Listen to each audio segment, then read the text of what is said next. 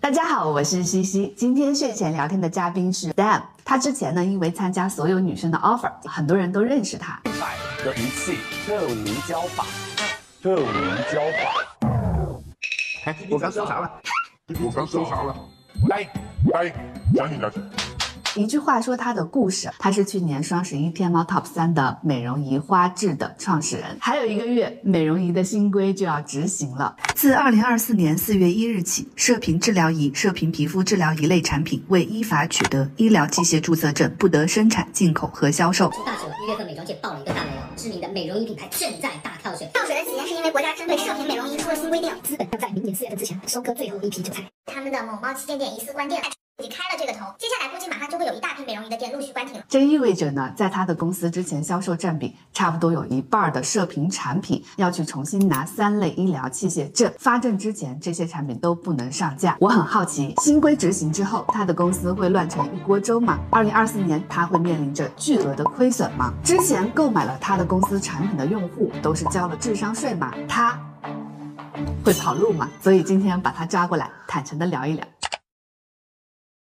姓名、陈迅，年龄、三十八，出生地湖北，大学本科南通大学，研究生江南大学，都是自动化专业。毕业年份，二零一一年，第一份工作美的研发工程师，干了几年，两年多；第二份工作某头部美容仪品牌代理公司常务负责人，干了几年，八年；第三份工我作这花质三年，岗位联合创始人。当花质创始人这几年花质的年营收，第一年我只做了几百万，去年我们的营收是数亿，美容仪最大的品牌年营收规模。二十多亿。所以美容仪市场是一个百亿级别的市场。对你之前在美的做的是微波炉，对，微波炉是一个多大的市场？三十亿左右。那跟美容仪这个市场规模相当的一个家电类目是什么呀？饭宝有百亿，所以在中国，美容仪是一个跟电饭煲市场规模差不多的这么一个品类。 possible。你是什么时候知道美容仪要出新规的？二一年初，国家食药监召集一些商用跟家用的设备嗯去北京开会，我们是唯一一家家用受邀请的。开完会之后，感觉应该跑不掉了，当时心情是什么样子啊？有恐惧的。我们确实也没想到做医疗器械来监管，国家是什么时候正式的把这个规定发出来的？隔了一年左右，二二年，就是二零二四年四月一号，咱们视频就不能再卖了。准确的说，应该是按照现有标准监管的设备仪不能再卖了。哦，，对，得按照新的监管的标准嗯才能卖。现有标准的监管是什么标准？现有是按照个人护理小家电来监管的，哦哦监管标准主要是 GB 四七零六点幺、GB 四七零六点幺五，还有 GPT 三六四幺九。个人护理小家电这个品类里面包含了哪些呀、电动牙刷、剃须刀、美容仪，按照新哦的监管，产品上会引发的改变是什么？最大的改变就是得按照医用的标准，重新的去做一些设计，比如说爬电距离啊、EMC 啊。就我举个例子，有些人会去装心脏起搏器，如果 EMC 噪音很大，其实呃会影响你体内的一些其他设备的工作。这个是你们的 Pro 的射频仪，对吧？在新规没有执行之前呢，它的监管标准跟剃须刀是一个大的类目。对，四月一号新规执行之后，它的监管类目呢跟心脏起搏器是一个类目，嗯三类医疗器械，对是的也就是嗯现在我手上拿的这一台，从四月一号开始呢就不能卖了啊。这个角度是的。二一年到现在三年过去了，嗯这三年你们都在等待着新规出来的这一天。其实我们跟中国家电协会一起去沟通这个事嗯嗯情，嗯后面就没有改变这个结果。嗯，现在弹幕上肯定有很多人说，你看这个老板真坏，啊就是严格监管就是好事儿啊，这样我们买到的产品更安全啊。这个老板竟然希望这个新规不要执行，E 在你看来，其实这个美容仪不需要这么严格的监管。是我是不是说错话 了？对商用机器这种大功率的这种监管，我觉得还能解释得通。但是对于家用的机器，一般就十几瓦的，确实是有一点点过于严格。商用的大的射频的仪器，比如说热玛吉吗？对，热玛吉它的功率都三百多瓦。热玛吉不被监管确实也不合理，因为它能量那么大。嗯，国家的出发点是好，从严监管肯定也有它的道理。你们是从什么时候申请三类医疗器械证的？二一年底申请这个证难点主要是什么呢？就要时间，是最大的难点。要准备的东西有哪些呢？哇，他准备的多。就首先你要去做一些硬件的检测，就比如说我刚说的 MC 啊、爬电呢，在之前要去做预实验，做完预实验之后你再去规范你的实验，同时你要去找有资质的医院啊，做相关的一些申请，然后要开项目启动会，启动会之后呢，开始正式的招募。因为三类器械对整个受试者要求也比较严，我们当时规划的入组每天不到百分之五十满足，做完了之后呢，直接提给国家食药监去申请备案号。如果你提交的资料有一些问题的话，还要发补一个受试，你要招募的受试者是多少个？两百多个在每一个受试者上花的平均下来的成本是多少？这个肯定要避掉，左右。它的单位是万。对，哇，一个实验它的成本就是千万级别的。我们在申请医疗器械的话，已经花了一千多万了。我们有两个团队专门在负责这个医疗器械证的申请。有两个团队，对，有一个负责电子硬件这一块的，嗯嗯有一个是负责临床的团队，这两个团队加起来多少人？二十多人。已经两年多过去了，，对，你们已经都做完了吗？国家已经给我们批号了，剩下的就等国家看有没有发布。所以你们现在已经接近最后发证了，是吗？对对对，现在接近最后阶段的，在整个市场上有几家？据我们所知是有四家在同时申请，不超过十家吧。我们怎么办？实验阶段还没结束。嗯拿到证的其实个位数，对吧？嗯，那为什么其他品牌都没拿到证呢？比如说，因为代理商的合同到期了，尤其是进口品牌啊，拿证其实还蛮麻烦的。三类医疗器械，国外品牌是要去遗传办备案的，因为他担心你去采集中国人的一些基因跟数据，他不一定会选择上，嗯，是因为它的销售规模太小了，拿证是没有必要的。新规四月份是执行了，你们有很长一段空白的时间是没有办法再卖射频仪的吧？有几个月吧，因为过去这个射频仪应该占你们公司整体的营收一半是有的，百分之四十左右。所以二零二四年四月一号起，百分之四十的营收从你们公司拿掉了。对，嗯，所以二零二四年要做好巨额亏损的准备。实际上我们在年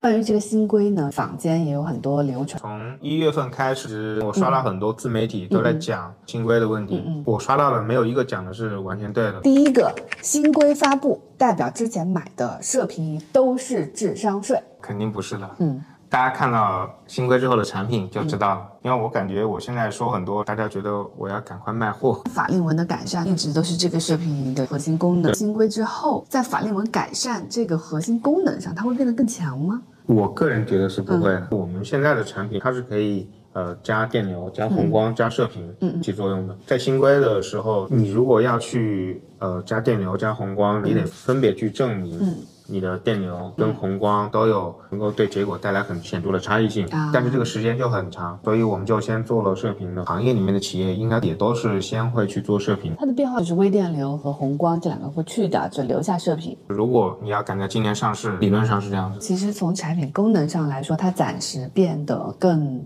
单一了。对，更聚焦。也就是说，这个规定它并不是说之前你做的太差了，不是然后不是所以来监管你，它只是多了一个规定。这个规定相应的改变可能有茶电的排布，有设一计些参细数的节，变化，但是它不太影响效果。第二个，嗯，新规发布之前买的射频仪都不能用了，啊、那肯定不是，嗯。啊、你该怎么用怎么用，它就好像之前没有义务教育这个规定，但是呢，咱也还是读到了初中，读完了，只是现在呢有一个义务教育的规定，所以你就知道你在接受的这个教育，它就叫做义务教育，这个是国家规定你要啊接受的啊，哦教育，对对，可以，对，啊啊，可以这但么理是解。对，但是并不意味着之前读到初中那些人读的都是假书，嗯，新规之后大家买到的射频仪是更安全的射频市面上的机器我都拆过了。哦主流的都没有什么太大的问题。中国的家电标准应该在世界范围内也算非常非常严格的了。嗯之前有一个进口的射频品牌，它没有装温控器，后面就被国家质检总局召回了。这个真的是设计的问题了。呃，新规发布，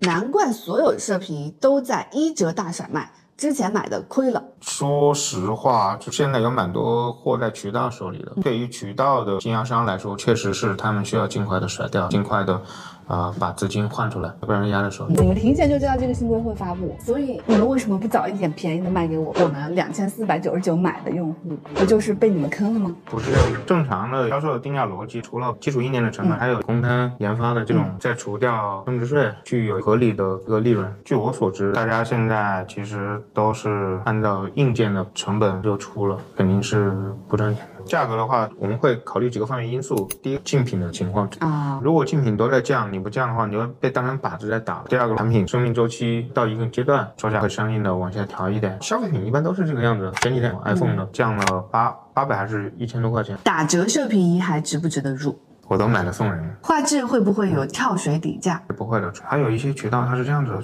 呃，有时候我们卖套装出去，闲鱼还有爱回收，他们有专门的团长跟博主在收这些订单拆出的机器，可能就几百块钱，然后就出掉了它，就这个也挺尴尬的，我们也不能说不是正，但是，嗯、确实这个东西不是我们本意。那既然是这样的话，我不应该现在买，我应该再等一年。我个人觉得三类监管之后的价格应该还会更高。你花几千万办下来的证，这个成本可要摊进去，对吧？啊，这个也是后台成本，嗯，这对这事实的。算一个简单的账嘛，我如果只卖一万台，我一台要摊一千块钱成本。嗯，其实有很多易拉器也是很贵的，然后后面这种隐性的原因。它的营销成本会更高，因为很多渠道它没有办法投对了。对当你只能去药房买这个射频仪的时候，渠道成本会变得很高。对，我觉得至少会持平，往下走应该是不太可能了，二零二四年，你们的美容仪仪器还会出现大降价的情况吗？概率没有那么嗯大，因为你频繁的变动价格，消费者会觉得你这个品牌会有些问题，改一个价格，我要。跟很多人去解释，嗯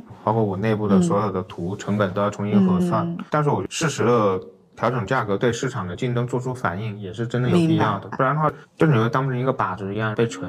其实对各个类目都是一样的，汽车更夸张，嗯就是那电动车，哇，真的。对，我一个朋友，他哥哥是某新锐品牌的电动车的华南区的二把手，跟他弟弟说：“你这个价格绝对入股不亏。”我在员工价上面打了一个很低的折。前几天我看新闻，官降了几万块钱，还送了一堆东西。他哥也不想背刺他弟，对不对？嗯，但也是基于激烈的市场竞争嘛。这个新规大家都得重新申请，因为这个成本就是千万级别的，是不是有了新规，这个价格呢有可能能更平稳？对，这是肯定的。新规发布，很多美容仪老板都跑路了。如果要跑路，肯定不是因为新规的原因，因为新规我们该搞的搞完了。 Slam 的意思就是 Slam 肯定不会跑路啊，大家可以看牢它。那除了你呢，容易行业其他的老板呢？据我所知，没有一家会跑路。大一点的企业产品 OK 的话，无非就是你投入钱跟时间的问题了。小的企业的话，它好掉头，它去做非射频品类的嗯，就没有必要。对，嗯一个是不用，另外一个是没必要。鱼有鱼路，虾有虾路啊，我要么去拿证，我要么就掉头。如果要跑路，一定不是这个原因。射频仪会溶脂，我还那个，如果能容止，我们就发财了，你就做减肥的仪器。你有看那个斯美格鲁肽、嗯上市之后，诺门诺德的整个股价，如果能真的有这样的仪器，真的我们都发财了，就不用每天苦哈哈的开发了。实际上这是一个蛮大的误解的，就是像马吉这些。嗯也是很难溶脂的，嗯设备主要作用在真皮层的，脂肪层跟真皮层不是一个层，很难跨层去干这个事。三四百瓦的这种功率都很难，家用的十几二十瓦的，你不用想。过去一年，这个视频是在这半边脸上用了一年。如果真的溶脂的话，我现在这半边脸应该已经不见了。为什么有些人会觉得溶脂？你用了射频仪之后，然后它会帮变你紧除掉水分，这个地方原本会有一点点陷下去，你不用的时候呢，它可能有水分把你冲起来了。用完之后呢，它的代谢快了，水分排出去了，嗯嗯啊，你反倒看到这个，嗯那家用是不可能溶脂的，这个不嗯会的，放心吧。因为射频仪现在还在拿证嘛，发证对之前你做不了。二零二你四年。们六十个研发的同事，二零二四年要干什么？结合可穿戴的这种场景，把我们之前储存的那些技术拿出来。就是说，不要再跟老子转价格了，拿一个杀手锏吓死你！我我们之前做用户回访嘛，发现用户高高兴兴买回家，嗯但是闲置率很高。对对对，尤其是这种用的时候，他没法干干别的，确实十分钟你就只能站在那儿葫芦。闲置率高是产品不够好，我觉得我们能够去提供一些非手持的设备。我觉得你好好呀，很多人在我直播间买了这个嘛，我都跟大家说，一定要坚持，一定要有毅力。如果你不能坚持，就别买。对，这但是是真你的，会这是真的。你会跟大家说，你来改进，让大家能呃无痛坚持。知道现在闲置率是多少吗？半年接近百分之三十了，这可穿戴是把这个射频挂在脸上，然后他自己给你葫芦，是这意思吗？不是射频设备，我我们用到了全新的高聚焦电场的技术。这款产品是我苹果肌抗垂的产品，很多时候你的法令纹、泪沟是因为你的整个苹果肌往下垂。苹果肌它其实是一块脂肪垫，它不是一块真正的肌肉，它是由大小拳肌还有笑肌三块肌肉给提起来的。我们这款产品的技术就是用来去刺激大小拳肌还有笑肌，把这个脂肪托起来。那我发腮的话，这两边能托起来吗？可以啊，当你苹果肌往这边收紧的时候，你这边都会自然绷紧，你可以试一下，哦哦啊、效果很 amazing，先试一下右半边脸，让我右半边脸再继续往上提升，可以吗？可以的。相当于之前是要手持的在脸上呼噜，现在呢给它做到了一片薄薄的膜布里头。这个膜布呢，你看上面有很多花纹，有花纹的地方会自自发的开始有微电流去提拉。这个新的技术是叫聚焦电场，哦，呃，它跟微电流也不太一样，你待会体验一下就知道了。传统的微电流是让皮肤抖嗯动，它是让你的皮肤上下运动。你用过 Pro，你会很明显的感受到差异好好好。嗯一开始的时候可能会有一点点不适应，但是后面你会觉得很爽。我想不到什么其他的词啊，就是很爽，你会感觉到苹果肌起飞的这种感 觉。你相信我们，这个技术我们不备了两年多了。一会儿戴这个面膜的时候还得戴这个发箍啊？对，这哦个，它是卡这个面膜用的是对吗？，发箍本身就可以空中升级了。我们应该会在二月底推送一次更新。就跟电动车一样啊，远程升级 是吧？哇，我有点紧张，都是电啊。张，别紧张，吸上去了。那我就额头用的是默认一档，左脸颊我就用的是零档，右脸颊用的是三档。嗯，一共有五档啊，我只敢开到三档，下颌线就用一档来启动的。我按了啊，嗯，啊，没事没事，不要慌，不要慌，不要慌，不要慌，不要慌。过过一会儿就很爽。哇，哦，大家能看到我的脸，它在就它哪一个地方在有，大家在呃，话都说不明白，它在抖动的时候我说不了话。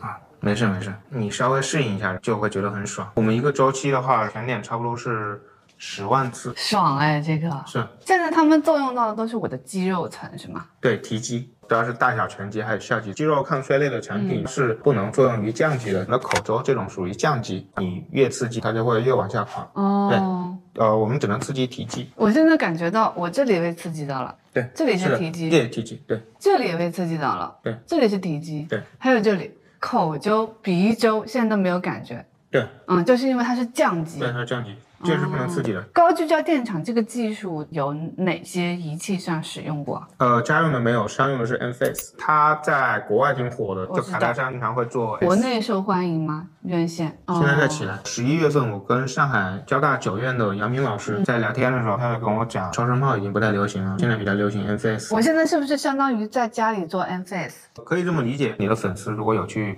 呃做 Enface 的话，让他用一下我们产品，其实体感差异不大。要不要上一下更高的档位试？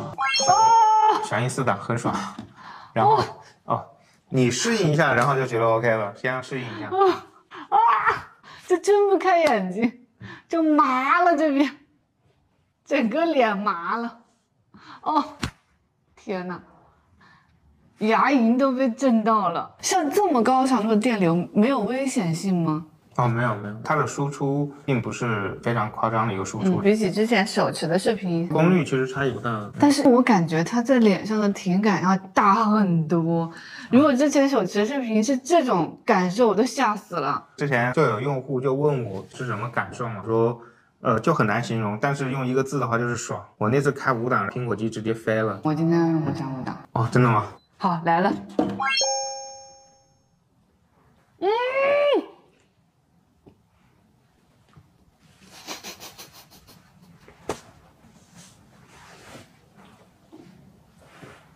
天哦，没有办法形容，我说不出话。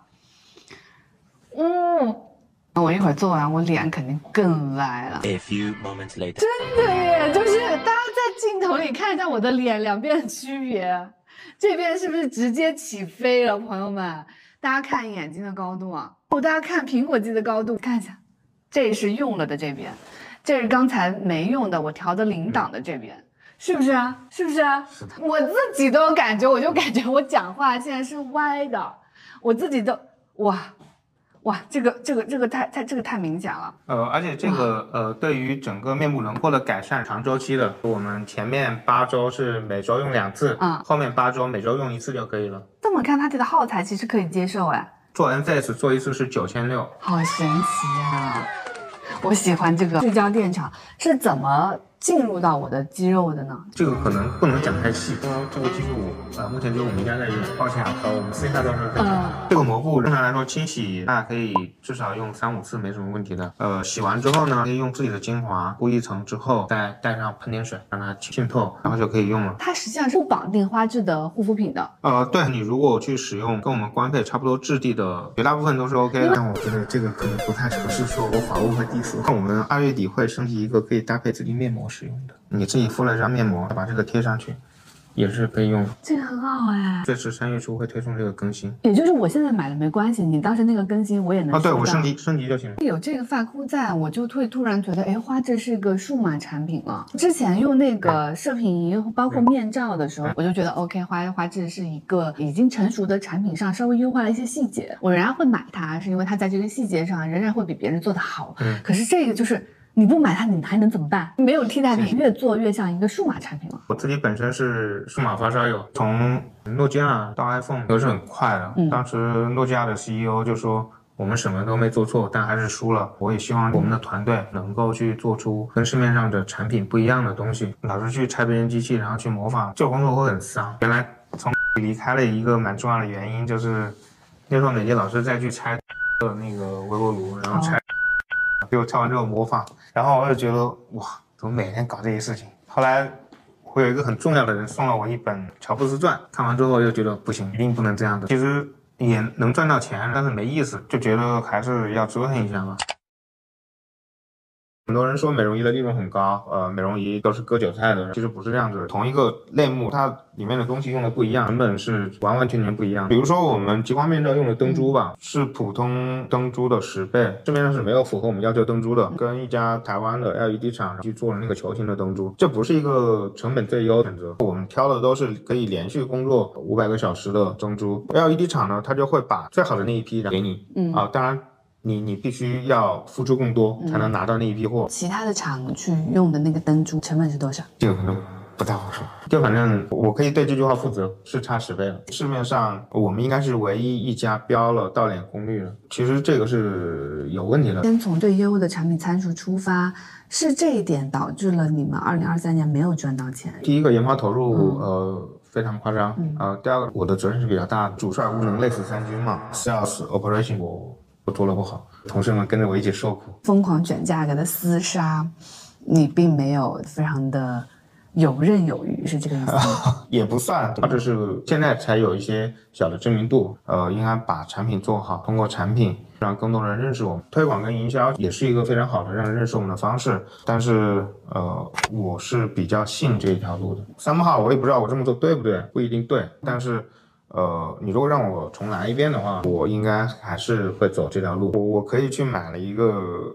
过来，我拆一下，去调一个这个跟它差不多的这个波形，我把示波器输入输出一连，那就行了。这个也可以。每天要这样子过的话，其实也挺无聊的。生命还是要燃烧一下，不然像一口枯井。你觉得生命不像枯井，是因为有做了很多创新，但也许有的人觉得生命不是枯井，是因为 GMV 做的非常大，利润非常高。我羡慕他们，并且祝福他们。是不是咱们对我们的产品足有信心的时候，就应该在销售这上面使劲儿？这是我们下阶段要要去做的事情了。项目到了另外一个阶段了，销售呃有比我更擅长的伙伴，我给大家介绍一下背景，其实 STEM 的 title 是花智的 CEO 嘛，在去年年底的时候，他突然主动的不做 CEO 了，让另外一个更擅长做销售的同事来做 CEO 了。老米跟我也搭档工作很多年了，他在销售这一块比我要更擅长一些。你主动不做 CEO 这件事情会影响你的收入吗？啊、肯定是会的。哦，所以你主动降低了自己的收入，相当于我开销是比较低的，呃，我爸妈都非常节省，我太太也非常节省。前些年工作的时候，收获了比我付出要多的回报。嗯，就目前收入降低对我来说，就生活的影响没有那么大。三宝大难宝莱坞里面有句话嘛，追求卓越，成功就会追上你，啊而不要去追求成功本身。其实考虑也没用。如果我想我要能多赚钱，我要能多赚钱的话，那也可以。归根到底还是，嗯、要把事情做好。你现在带的研发团队有多少人？五十七个人哦，蒋工哦，他原来在美的是我搭档，应该是美的最年轻、最有才华的工程师了。哦他当时入职一年半，我开始做讲师了。他现在身上有一百多项专利。我们是约好从美的离开的，嗯，呃，他是我送上车的。他后来去湖南做了 3D 打印，我后来做花质的时候，我就去找他了。好，他第一次拒绝我了，他说：“既然赚钱是为了吃饭，以及更好的跟家人一起生活，那我现在已经 OK 了，企业也很器重他，感觉理由不充分，就是背井离乡，一个人过去，家人在湖南。嗯，隔了一个月之后，我又跑去找了他一次。当时我们说好了，谁先创业就谁需要帮忙的时候，然后就去帮，是吧？你还记得大明湖畔的夏雨荷？ 因为我觉得他也是个很有才华的人，可以有一个更大的舞台给他。美容仪是一个更大的舞台吗？我以为什么手机新能源车这些是很大的舞台。手机跟新能源车当然是很大舞台，但家用的仪器市场规模还没有非常大。一对个原因是目前市面上的产品还不足够好，是有非常大的机会的。这个机会不一定是我们，可能是其他人，但是我确定是有非常大机会的，因为高端护肤品的市场一年大概是三百多亿嘛，在国内，但实际上啊，仪器的确定性是更高的，就从效果来说，呃，你像现在的电车，包括手机，嗯，其实你已经想想不起来了，就反倒之前在诺基亚称霸的时代，你会看到各种各样的手机，那种打游戏的、专门发邮件的那种手机，现在你都会看到一个黑色的屏。我看那各个厂商卷摄像头的造型都卷疯了，已经没有很多个性在里面了。包括新能源车也电池都是宁德时代供的，电机就那几家，博士啊、美容仪这个市场应该是有点意思，所以做出很多新的东西。我不知道最后的赢家会不会是我们，可能有一点矫情了，至少努力过、存在过，做出很多很用心的东西。嗯，但卖不卖得好，我就要看天了。但看我老米，对带着现在的所有信息穿越回去，手机、新能源车、微波炉、美容仪和一个跟美容仪市场规模一样的电饭煲，这五个行业，你会去哪个行业？啊、肯定是美容仪，但是我会买其他行业的股票，新能源车，我一定提前买比亚迪的股票，美的的股票也可以买。我刚入职的美的的时候，美的的股价是九块钱，前几天收盘价是五十多。我把钱买了他们的之后，就是没有钱再去做韭菜了。现在我被疯狂的收割，买了七只股票，平均跌幅是负百分之十五。 好像还有一个老你老师 是哎，吧？我在美的的师傅，哦呃，我我的老师王雪峰，我觉得美的做软件最好的工程师，他是一个非常低调的人，你很难想四十多岁了还在就一线写代码。这个研发团队待在一起开心吗？我很难说大家是不是开心了，就只能说我希望大家是开心的。你害怕做管理吗？我不是一个很好的管理者，我是相信一一句话的，管理是激发人的善念。我自己要求自己不要去害人，呃，不要搞那些职场的乱七八糟的 PUA，希望简单一点就。你有跟你们哪个同事面红的吵架过吗？还啊真的不多，但我经常被他们 diss。荒唐的 idea，还有一些不切实际的幻想，对于未来的过分乐观或者过分悲观，你曾经帮助过你的竞争者吗？我应该没有严格意义上的竞争者。如果有人需要帮助，我一定会帮助的，不要对不起任何人嘛。你在职场上被帮助过，我赚的每一分钱都是我兄弟们帮我挣的，有一部分。如果按照我的实际能力来说的话，公司肯定给我给多了，全是大家帮我挣的。从这个逻辑可以推出来，我应该对大家好一点。你从美的出来，在美容仪行业已经待了十年了，你有过后悔的瞬间吗？啊、不后悔。去大公司让你变成一个非常非常厉害的螺丝钉，在一个小公司你会变成一个很厉害的锤子。没有一个标准